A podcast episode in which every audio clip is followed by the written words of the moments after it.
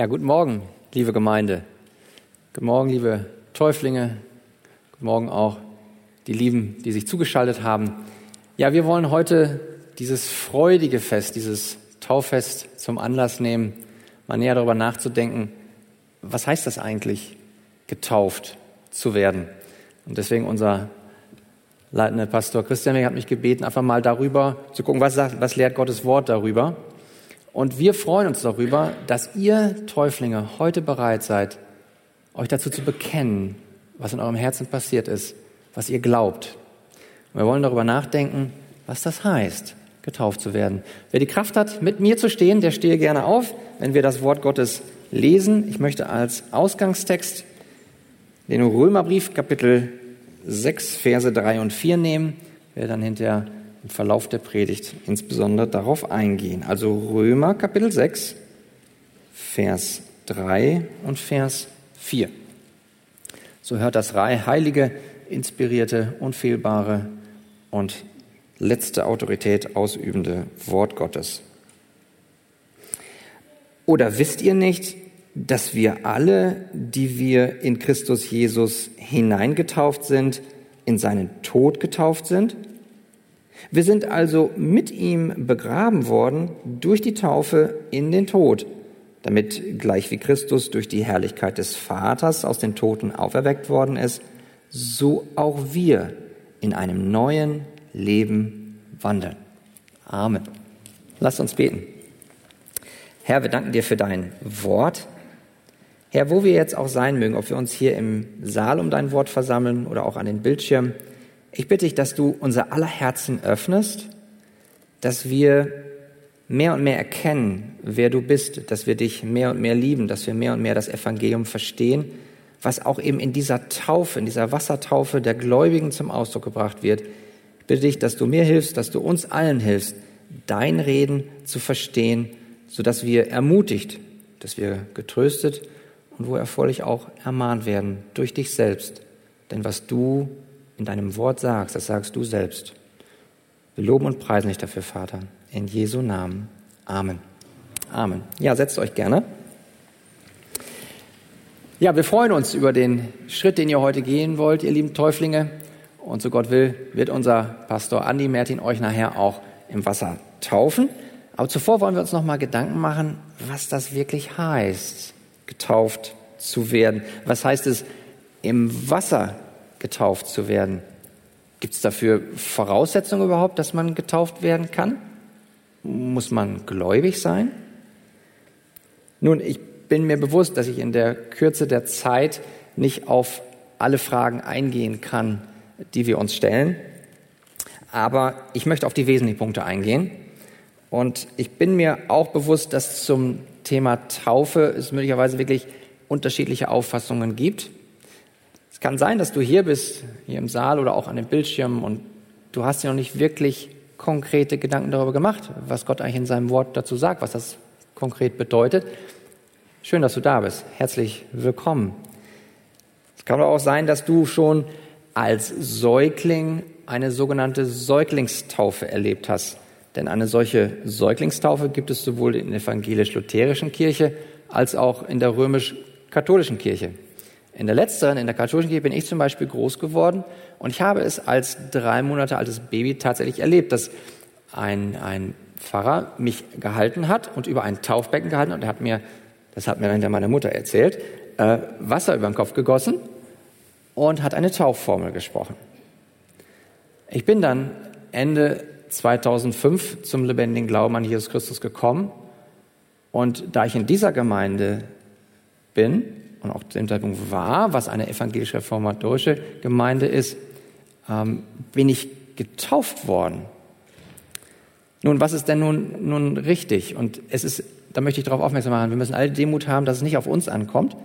Nicht, was ich sage, das, was die Arche sagt oder das, was die römisch-katholische Kirche sagt oder die evangelisch-lutherische Kirche, sondern entscheidend ist maßgebend, dass Gott sagt, was es bedeutet, getauft zu werden. Denn was die Bibel sagt, sagt Gott. Deswegen hoffe ich, dass ihr eure Bibel dabei habt und dass wir mal genau gucken können, was lehrt uns denn Gott, insbesondere im Neuen Testament darüber, was es heißt, getauft zu werden. drei Punkte, die wir uns näher angucken. Was bedeutet die Wassertaufe des Gläubigen? Nämlich die Bedeutung der Wassertaufe, die Empfänger der Glaubenstaufe und auch die Durchführung der Glaubenstaufe. Also Bedeutung, Empfänger und Durchführung. Schauen wir uns das in, den, in der restlichen Zeit an, eins nach dem anderen. Erster Punkt, die Bedeutung der Wassertaufe des Gläubigen. Nun, hier müssen wir zu Beginn zwei Dinge unterscheiden. Das eine ist, dass Gott uns Bilder gibt. Er gibt uns Symbole, er gibt uns symbolische Handlungen, die wir vornehmen, um eine geistliche Realität zu erklären. Ja, wir haben also auch die Wassertaufe als ein Bild. Das soll etwas symbolisieren, nämlich etwas, was eine geistliche Wahrheit ist. Und da habe ich geguckt, was lehrt uns Gott in seinem Wort und habe vier Bilder dazu gefunden in, in der Bibel. Vier Bilder, die Gott gebraucht, um uns zu erklären, was er mit der Wassertaufe meint. Bild Nummer eins. Bild Nummer eins ist die Reinigung von Sünden. Das erste Bild der Wassertaufe also symbolisiert die Reinigung von Sünden. Ein Blick hierzu aus der Apostelgeschichte. Dort sagt der Ananias zu Paulus, und nun, was zögerst du? Steh auf und lass dich taufen und lass deine Sünden abwaschen. In der Wassertaufe sollte Paulus also seine Sünden abwaschen lassen. Diese symbolische Bedeutung der Wassertaufe sehen wir auch in der Taufpraxis für die ganze Gemeinde. Das sagt uns Paulus im Epheser, Kapitel 5, Verse 25 bis 27. Dort steht, ihr Männer liebt eure Frauen gleich wie auch der Christus die Gemeinde geliebt hat und sich selbst für sie hingegeben hat, damit er, das ist Jesus Christus, sie, nämlich die Gemeinde, heilige, nachdem er sie gereinigt hat, durch das Wasserbad im Wort, damit er sie sich selbst darstelle als eine Gemeinde, die herrlich sei, so dass sie weder Flecken noch Runzeln noch etwas ähnliches habe, sondern dass sie heilig und tadellos sei. Hier sehen wir, dass die Reinigung im Wasserbad des Wortes auch ein Bild ist dafür, dass wir gereinigt werden und frei werden von allen Runzeln und allen Flecken.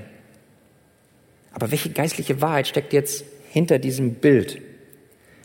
Steckt jetzt etwa in dem Taufwasser selbst eine reinigende Kraft? Was hat dieses Wasser da im Taufbecken für eine Kraft? Wir sehen, was uns der Apostel Johannes im 1. Johannes Kapitel 1, Vers 7 dazu sagt. Er sagt, das Blut Jesu Christi reinigt uns von aller Sünde.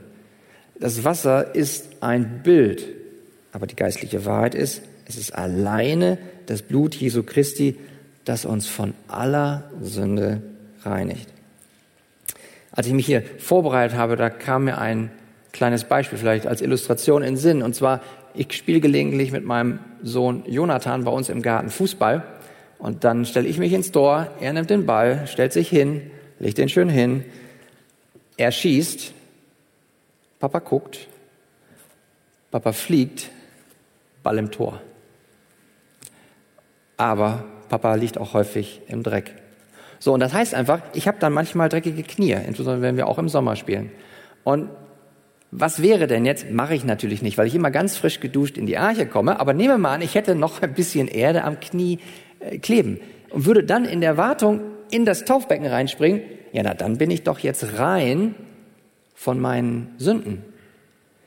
Da würde ich doch reichlich enttäuscht werden, weil das ist nicht die Bedeutung des Wassers. Es mag zwar die Erde abspülen, aber wenn ich wirklich von meinen Sünden befreit sein möchte, wenn du von deinen Sünden befreit sein möchtest, dann glaube nicht an das Wasser, sondern an das Blut Jesu Christi, deines Herrn. Glaubst du das, dass Jesus Christus dich von deinen Sünden reingewaschen hat durch sein Blut am Kreuz? Wenn du das glaubst, dann bist du ein Kind Gottes und dann ist in deinem Herzen etwas passiert, was du dann auch in der Taufe zum Ausdruck bringen kannst. Petrus sagt uns das auch nochmal. Im 1. Petrus Kapitel 3, Vers 21, dort steht, das Wasser rettet jetzt auch uns in einem bildlichen Sinn in der Taufe, die nicht ein Abtun der Unreinheit des Fleisches ist. Also wir sehen hier, dass Petrus sagt, das Wasser rettet uns jetzt in einem bildlichen Sinn, nicht in einem wortwörtlichen, geistlichen Sinne, sondern es ist ein Bild für etwas. Wofür ist es ein Bild? Für das Hindurchgerettet werden. Aber es ist nicht ein Abtun der Unreinheit des Fleisches. Steht ausdrücklich. Das heißt, wenn wir die Unreinheit unseres Fleisches, also unsere Sünde abtun wollen, dann brauchen wir nicht das Wasser in einem bildlichen Sinne, sondern brauchen wir den lebendigen Glauben an das vergossene Blut unseres Herrn Jesus Christus. Amen. Deswegen schreibt Paulus in Römer 3:25, ihn, nämlich Jesus Christus, hat Gott zum Sühnopfer bestimmt, das wirksam wird durch den Glauben an sein Blut. Also nicht das Taufwasser, sondern der von Gott geschenkte Glaube an den Opfertod Jesu Christi, der rettet uns. Das heißt, wenn du hier bist oder auch am Bildschirm bist und du glaubst, dass Jesus Christus stellvertretend für dich am Kreuz gestorben ist, dann ist dir deine Sündenschuld vergeben. Du bist rein durch das Blut des Herrn. Das ist die geistliche Wahrheit, die hinter diesem Bild der Taufe steht. Wir sehen das auch nochmal geschrieben in der Apostelgeschichte, Kapitel 2, Vers 38. Dort steht, da sprach Petrus zu ihnen, das sind die Juden, tut Buße und jeder von euch lasse sich taufen auf den Namen Jesu Christi wegen der Vergebung der Sünden. Wenn wir von Gott also zur Buße geleitet worden sind und wir unseren Glauben in das Werk Jesu Christi gesetzt haben, ja, dann sollen wir uns taufen lassen als ein Zeichen dafür, dass uns durch das Blut Jesu Christi die Sünden vergeben worden sind. Und so fasst Johannes das in der Offenbarung, Kapitel 1, Vers 5, wie folgt, ganz kurz und knackig zusammen. Er, Jesus Christus, hat uns von unseren Sünden gewaschen durch sein Blut. Das ist Gottes Wort. Das ist das erste Bild, was wir sehen die Reinigung von Sünden und da sehen wir die Vergebung der Sünden durch unser Glauben an Jesu Christi Blut. Das bringt uns zum zweiten Bild. Und dieses zweite Bild ist das folgende. Es geht um das Ausziehen des alten Lebens und das Anziehen des neuen Lebens. Das heißt, wir gucken uns jetzt wieder die Wassertaufe an. Was ist das für ein Bild? Was soll damit zum Ausdruck gebracht werden? Und es soll damit zum Ausdruck gebracht werden, dass wir das alte Leben ausziehen und das neue Leben anziehen. Wir sehen das zum Beispiel im Galaterbrief, Kapitel 3, Verse 26, 27. Dort steht, denn ihr alle seid durch den Glauben Söhne Gottes in Christus Jesus, denn ihr alle, die ihr in Christus hineingetauft seid, ihr habt Christus angezogen. Sehen wir hier das Bild des Ausziehens und Anziehens, wobei das Ausziehen in dem Anziehen enthalten ist. Vers 27, alle, die in Christus hineingetauft sind, haben Christus angezogen. Paulus verbindet hier zwei Dinge miteinander. In Christus hineingetauft sein wird verbunden mit Christus angezogen haben. Das Bild ist also hier das folgende. Um sich etwas Frisches, Sauberes, Neues anzuziehen, muss man zuvor die alte, dreckige Kleidung ausziehen. Das heißt, diese symbolischen Handlungen des Ausziehen und Anziehen dienen als Bild für folgende geistliche Wahrheit. Ausziehen und Ablegen der alten Kleidung steht für das alte Leben ohne Christus. Das heißt, ihr habt jetzt schon, in dem Falle sogar schon die neuen Kleider an. Aber um die neuen Kleider anzuziehen, müsst ihr erstmal das Alte ablegen. Die alten Kleider, das ist das alte Leben ohne Christus. Aber dann zieht ihr neue Kleider an. Und das ist ein Zeichen dafür, dass er jetzt ein Leben führt mit Christus. Das heißt, der Getaufte hat ein neues Leben in Christus angezogen. Und das Schöne ist, diese geistliche Wahrheit geht noch ein Stückchen tiefer. Nämlich, Der Getaufte hat sogar Christus selbst angezogen. Ja, ihr Täuflinge, ihr habt schon Christus selbst angezogen. Kolosser Kapitel 3, Verse 9 und 10 belegt das. Da steht, lügt einander nicht an, da ihr ja den alten Menschen ausgezogen habt und den neuen angezogen habt. Wer ist der alte Mensch?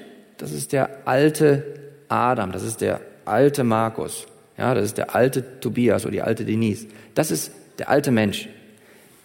Aber der wurde abgelegt und der neue Mensch in Christus Jesus, den habt ihr angezogen. Und deswegen kann Paulus im Galater Kapitel 3, Vers 27 sagen, denn ihr alle, alle, die ihr in Christus hineingetauft seid, ihr habt Christus angezogen. Doch eine herrliche Wahrheit, oder? Ist das nicht, ist das nicht schön, darüber nachzudenken? Alle, die wir den Heiligen Geist empfangen haben in unserem Herzen, sind in Christus getauft. Jeder, da gibt es keine Unterschiede nicht erste Klasse Christ, zweite Klasse Christ. Jeder hat den vollen Christus durch den Heiligen Geist in ihm. Herrlich.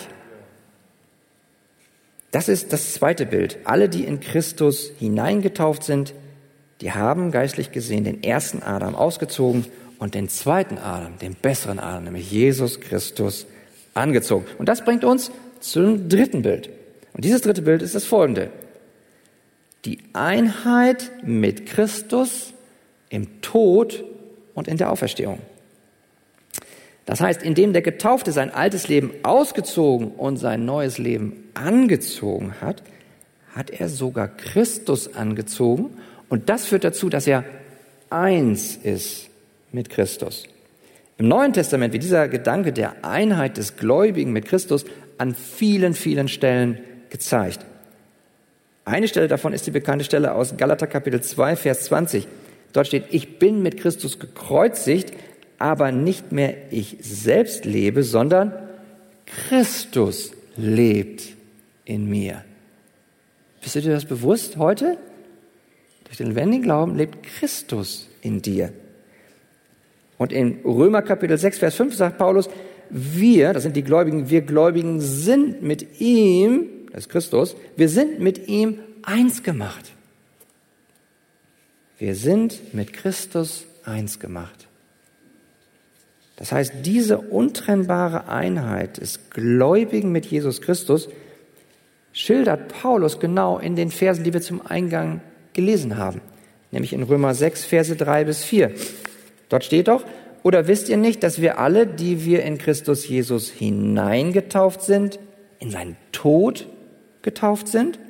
Wir sind also mit ihm begraben worden durch die Taufe in den Tod, damit wir in einem neuen Leben wandeln. Hier habt ihr kurz zusammengefasst das Evangelium unseres Herrn. Ihr habt hier den Tod, ihr habt das Begräbnis und ihr habt die Auferstehung. Das ist genau das, was Paulus im 1. Korinther 15, 3 und 4 sagt. Worauf es ankommt, ist die Hauptsache, nämlich, dass Christus für uns gestorben ist wegen unserer Sünden. Er ist begraben worden und er ist auferstanden. Wenn du das glaubst, wenn du das vom Herzen glaubst und du bist noch nicht getauft, lass dich taufen. Darum kommt es an. Was heißt es nun, überhaupt jetzt getauft zu werden? Und vielleicht hier noch am Rande. Ähm, wenn Paulus hier in dem Römer 6 oder auch an anderen Stellen irgendwie von Taufe spricht oder von Wasser spricht, dann hat er immer auch in erster Linie hat er da die geistliche Taufe. Der Heilige Geist zieht in das Herz ein im Sinn, die sogenannte Geistestaufe. Aber was er damit immer auch meint, ist tatsächlich die Wassertaufe. Weil in Zeiten des Neuen Testaments gab es die Kategorie eines nicht getauften Christen schlicht und ergreifend nicht. Das gab es nicht. Bist du Christ, wurdest du getauft. Du bist zum Glauben gekommen, hast Buße getan. Wo ist das Wasser? Hinein. Also die Kategorie des nicht getauften Christen gab es nicht. Deswegen hat Paulus in all seinen Briefen, wo er von Wasser spricht, wo er von Taufe spricht, hat er immer auch die Wassertaufe im Sinn. So, was sagt er nun jetzt damit, wenn er sagt, ihr seid in Christus hineingetauft? Drei Dinge. Das erstens, wir sind eins mit Jesus Christus in seinem Tod, das ist Vers 3, und wir sind eins mit Jesus Christus in seinem Begräbnis, Das ist Vers 4a. Und drittens sind wir eins mit Jesus Christus in seiner Auferstehung. Vers 4b. Das heißt, lass uns das kurz angucken. Was heißt es, wenn er davon spricht? Hineingetauft. Hineingetauft, das ist ein griechisches Wort, das heißt Baptizo.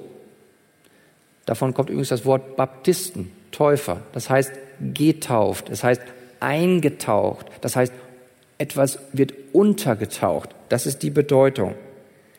Und drei Dinge werden damit zum Ausdruck gebracht. Erstens, wir werden eins mit Jesus Christus in seinem Tod. Das bedeutet, in der Wassertaufe wird unser Tod symbolisch durch das Untertauchen im Wasser dargestellt. Das heißt, ihr Täuflinge werdet heute von unserem Pastor Andi untergetaucht. Das ist symbolisch ein Bild dafür, dass ihr den Tod erleidet.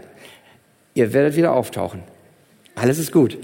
Aber das Bild ist zunächst mal im ersten Schritt darin, dass ihr untertaucht. Was würde passieren, wenn ihr viele, viele, viele Minuten unter Wasser bleiben würdet? Ihr würdet keine Luft mehr bekommen, das heißt, ihr würdet sterben. Das ist das Symbol. Aber keine Angst, ihr werdet wieder aufwachen. Aber der Punkt ist, im ersten Schritt soll hier gesagt werden, wir werden symbolisch in den Tod getauft. Das Wasser aber steht jetzt nicht nur sogar für den Tod, sondern dieses Wasser steht symbolisch auch für das Gericht Gottes. Wie komme ich auf diesen Gedanken? Nun, 1. Petrus 3.20, da berichtet uns der Apostel Petrus darüber, dass auch Noah mit der Arche durch das Wasser der Sintflut hindurch musste. Wir wissen, wofür das Wasser der Sintflut steht. Das ist Gericht Gottes. Und alle Ungläubigen sind ertrunken. Sie sind gestorben. Das könnt ihr im 1. Mose 7 nachlesen. Daher steigen die Täuflinge, wenn sie in das Taufwasser hinabsteigen, bildlich in das Wasser des Gerichts Gottes und bildlich in das, ja, in den eigenen verdienten Tod. Wir sind aber nicht nur eins mit Jesus Christus in seinem Tod, sondern wir sind zweitens auch eins mit Jesus Christus in seinem Begräbnis. Wir erinnern uns, dass Jesus Christus, nachdem er am Kreuz gestorben war, in ein Grab gelegt wurde. Und für dieses Grab haben wir auch ein Symbol das Taufbecken. Dieses Becken ist ein Bild für ein Grab. Also indem der Täufling ins Wasser hinabsteigt und dann auch untergetaucht wird, steigt er symbolisch ins Grab. Das heißt, heute werden wir die symbolische Handlung sehen, wo ihr lieben Täuflinge hinabsteigt in das Taufbecken und damit werdet ihr in einem bildlichen Sinne begraben. Aber das führt mich zu der guten Nachricht, der dritte Schritt. Wir sind ja nicht nur eins in seinem Tod und in seinem Begräbnis, sondern wir sind ja auch eins mit ihm in seiner Auferstehung. Das ist schön, ne? Ihr kommt aus dem Wasser wieder raus. Aber wofür steht das? Hervorsteigen. Wie, wofür steht dieses Bild dieses Rauskommens? Nun, wenn ihr lieben Täuflinge, wenn ihr aus dem Wasser wieder auftaucht und heraussteigt, dann ist euer Auftauchen und Heraussteigen ein Zeichen dafür, dass ihr durch den stellvertretenden Sühnetod Jesu Christi, durch dieses Gericht Gottes sicher hindurchgekommen seid. Wie Arche, wie der, wie der Noah auf der Arche sicher durch, durchgerettet wurde, kriegen wir jetzt ein Gegenbild dafür in der Wassertaufe, dass auch ihr, die ihr in Christus gestorben seid, auch in ihm hineingetauft seid, indem ihr wieder aufersteht mit ihm und in ihm. Das ist die geistliche Wahrheit was wir hier in der Wassertaufe symbolisieren. Das ist insoweit das dritte Bild. Und das bringt uns zum vierten und letzten Bild. Das ist die Eingliederung in den Leib Christi. Viertes Bild. Wir werden eingegliedert in den Leib Christi. Das heißt, die Wassertaufe ist hier so ein Ritual, das mit dem Gläubigen grundsätzlich zu Beginn seines Glaubenslebens gemacht wird. Das heißt, die Wassertaufe ist sozusagen ein Einführungsritual in die christliche Kirche. Das heißt, jeder Mensch, der an die Person und das Werk Jesu Christi glaubt, der ist Teil dieses Leibes. Paulus spricht davon im 1. Korinther Kapitel 12, Vers 13. Dort steht, denn wir sind ja alle in einem Geist, in einen Leib hineingetauft worden, ob wir Juden sind oder Griechen, Knechte oder Freie. Und wir sind alle getränkt worden in einem Geist.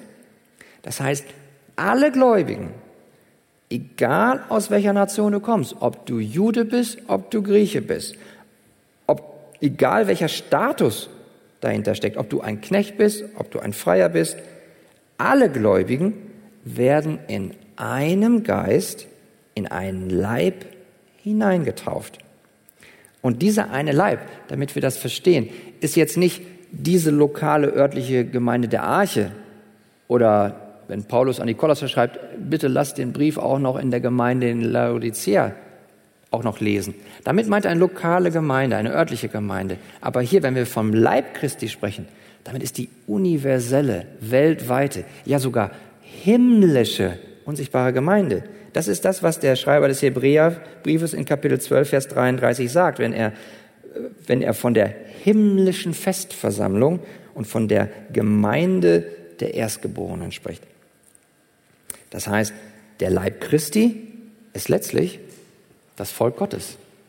Wenn du hier bist oder auch an dem Bildschirm, jeder, der an Jesu Christi Blut zur Vergebung seiner Sünden glaubt, der ist zuvor in Christus hineingetauft worden und damit ist er eingegliedert in die universelle, weltweite Gemeinde der Gläubigen. Was meint Paulus nun damit, wenn er davon spricht, in einem Geist hineingetauft zu werden? Zwei Dinge. Das erste ist, und das ist der Schwerpunkt, Paulus meint damit, dass wir Christ werden. Das heißt, in dem Moment, wo wir in einem Geist hineingetauft werden, werden wir Christ. Und wie wird man Christ? Nun, Jesus Christus sagt es uns in Johannes Kapitel 3, Verse 3 bis 5. Wenn jemand nicht von neuem geboren wird, so kann er das Reich Gottes nicht sehen. Wenn jemand nicht aus Wasser und Geist geboren wird, so kann er nicht in das Reich Gottes eingehen. Also Gott spricht hier von einer Herzenstransplantation. Er, Im Herzen muss was passieren. Es muss eine Wiedergeburt entstehen. Und zwar durch Wasser und Geist. Jesus spielt hier an auf die Prophetie, die uns schon der Prophet Hesekiel gibt in Kapitel 36, Verse 25 bis 27. Dort werdet ihr beiden Elemente Wasser und Geist jetzt wiederhören. Hört mal zu. Und ich will reines Wasser über euch sprengen und ihr werdet rein sein. Und ich will euch ein neues Herz geben und einen neuen Geist in euer Inneres legen. Ich will das steinerne Herz aus eurem Fleisch wegnehmen und euch ein fleischernes Herz geben. Das ist herrlich, ne? Altes Herz raus, neues Herz rein. Der Heilige Geist in, ist eingezogen in das Herz. Das ist dieses getauft werden. Und das bestätigt uns Paulus im Römer Kapitel 8, Vers 9. Ihr aber seid nicht im Fleisch, sondern im Geist, wenn wirklich Gottes Geist in euch wohnt. Wer aber den Geist des Christus nicht hat, der ist nicht sein. Also wer ist ein Christ? Ein Christ ist derjenige, in dem der Heilige Geist wohnt, in dem der ganze Christus wohnt. Und das ist bei jedem Christen in dem Moment der Wiedergeburt durch Gott zu 100 Prozent abgeschlossen. Andere Frage ist die der Heiligung, wie wir Christus ähnlicher werden. Und an dieser Stelle möchte ich dir zurufen, wenn du diesen lebendigen Glauben hast, du weißt, du bist wiedergeboren und du hast den Heiligen Geist in dir und du glaubst an Jesus, du liebst ihn. Aber du bist noch nicht getauft, weil du denkst vielleicht, ah, ich bin noch nicht so heilig genug. Ich, ich, es ist ja gut, dass du das spürst, dass du noch nicht so heilig bist, wie du sein sollst. Bin ich übrigens auch nicht. Ist keiner von uns. Wir werden alle in einem Heiligungsprozess mehr und mehr in das Bild Jesu Christi verwandelt. Aber habe den Mut, weil du gläubig bist, auch zu bekennen, dass Jesus Christus dein Herr ist. Du brauchst nicht noch auf einen bestimmten Reifegrad zu warten. Voraussetzung ist Glaube. Also, was meint Paulus hier mit diesem Hineingetauftsein im Schwerpunkt? Es heißt Christsein. Das waren insofern jetzt die vier Bilder, um zu erklären, was die Bedeutung ist. Und nunmehr komme ich zu Punkt zwei und drei in aller Kürze, weil ich habe schon durch die vier Bilder so viel zum Ausdruck gebracht. Zweiter Punkt also ist die Empfänger der Wassertaufe. Wer ist Empfänger der Wassertaufe? Nun, nachdem wir, was wir vorher in den vier Bildern gehört haben und was wir belegt haben an der Schrift, was es geistlich bedeutet, können das nur die Gläubigen sein. Die Gläubigen an Jesus Christus. Und deswegen frage ich dich hier im Saal oder auch ihr Lieben an den Bildschirmen, hast du das Evangelium gehört? Hast du es verstanden? Kannst du es in deinen eigenen einfachen Worten erklären, dass Jesus Christus für dich gestorben ist, dass er begraben ist, dass er auferstanden ist? Glaubst du an ihn? Hast du Buße getan? Dann lass dich taufen. Diese theologische Reihenfolge sozusagen, die wir im Neuen Testament sehen, ist immer dieselbe. Man hört das Evangelium, du hast es verstanden, du bekommst ein neues Herz, in dem der Heilige Geist in dein Herz einzieht, du tust Buße, du setzt dein Vertrauen in Jesus Christus und du erlebst die Wassertaufe. In der Apostelgeschichte steht es ganz kurz zusammengefasst in Kapitel 18, Vers 8. Dort steht einfach nur, viele Korinther, die Paulus Worten zuhörten, wurden gläubig und ließen sich taufen. Also sie hören das Evangelium, sie wurden gläubig, lassen sich taufen. Soweit zu den Empfängern der Wassertaufe. Und nur noch zum Schluss der dritte Punkt. Wie führen wir denn die Wassertaufe durch?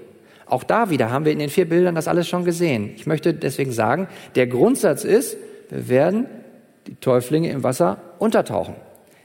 Aber es gibt auch Ausnahmen. Und das durften wir zum Beispiel eben im ersten Gottesdienst erleben, weil wir eine liebe Schwester hatten, die konnte aus medizinischen, gesundheitlichen Gründen nicht untergetaucht werden. Sie kam auch erst gar nicht hier hoch, weil es körperlich nicht ging. Und es durfte auch kein Wasser in ihre Ohren kommen. Deswegen hat unser Pastor Anni Mertin ganz vorsichtig etwas Wasser auf ihren Kopf geträufelt. Weil wir wollen ja ein Bild erfüllen. Es ist ein äußeres Zeichen, aber nicht das Zeichen, das äußere Bild ist das Maßgebliche, sondern was in dem Herzen unserer Glaubensschwester zuvor geschehen war. Und das hat sie uns zuvor bezeugt, ihren lebendigen Glauben an Jesus Christus. Und dieses Beispiel sehen wir auch in der Apostelgeschichte in Kapitel 8, Vers 37. Dort steht, wenn du von ganzem Herzen glaubst, so ist es erlaubt. Also die Taufe ist erlaubt. Er antwortet und sprach, ich glaube, dass Jesus Christus der Sohn Gottes ist. Hier hat der Philippus zu dem Kämmerer gesprochen und der Kämmerer sagt, ja, du, du hast mir jetzt hier das aus Jesaja 53 erklärt. Ähm, ich, ich glaube, ich glaube, dass Jesus der Sohn Gottes ist. Da ist Wasser. Was sagt der Kämmerer? Es ist erlaubt.